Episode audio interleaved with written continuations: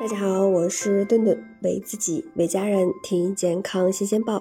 前段时间立即暂停使用雅培相关婴幼儿产品的这个新闻冲上了热搜，差点被这个热搜词吓死。雅培相关的婴幼儿产品可多的去了，那这个是怎么回事呢？那这个科罗诺杆菌又是什么菌呢？冲奶粉时，我们要怎样预防科罗诺杆菌的感染呢？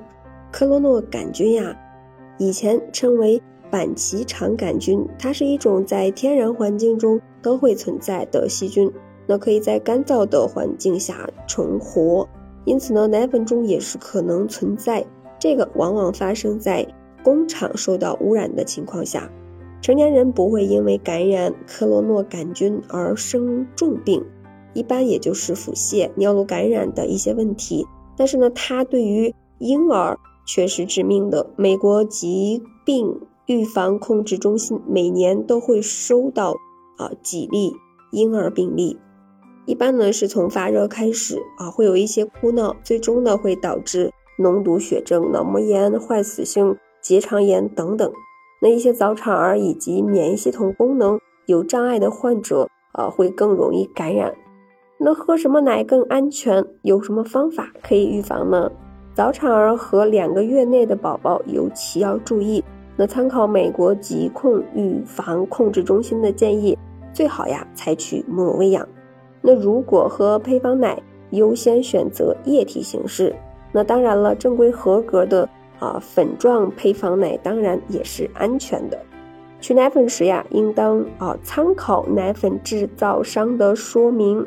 如果你怀疑这个奶有问题啊，比如说破漏，或者说不知道放了多久，那还是及时丢弃吧，那不要再给宝宝喝了。最后呀，要注意清洁卫生，在冲调奶粉之前一定要认真洗手，瓶子应当用热水消过毒，包括呀操作的台面也要足够的干净。配方奶的啊内层盖儿和取奶粉的勺子。也都应当是干净的，嗯，同时也警告呢，不要使用微波炉冲调和加热奶液，微波炉并非均匀受热，物体呢会产生热点，这个可能会烫伤婴儿的口腔。世界卫生组织还在最后强调，那如果呀当时没有开水冲调乳粉，也可以使用新鲜干净的温水冲调，然后呢马上食用。能使用七十度以下的温水冲调的奶液即可食用，不得存放以备后用。两个小时以后呀，剩余的奶液呢就要全部倒掉了。节目最后呀，我们再来科普一下，像这些呃海淘奶粉、跨境电商奶粉、国产奶粉，还有这个国行奶粉到底有什么区别？海淘海淘奶粉代购呀，它是未经海关检验。简易在国外生产并且销售，符合生产国家的国外标准，不符合我国相关标准，游走在法律边缘。严格来说呀，是属于走私。而像这种跨境电商奶粉，那它呢是使用国外的原料，由国外企业或者是中资海外企业在国外以国外标准生产的奶粉，不符合我国相关的标准。那。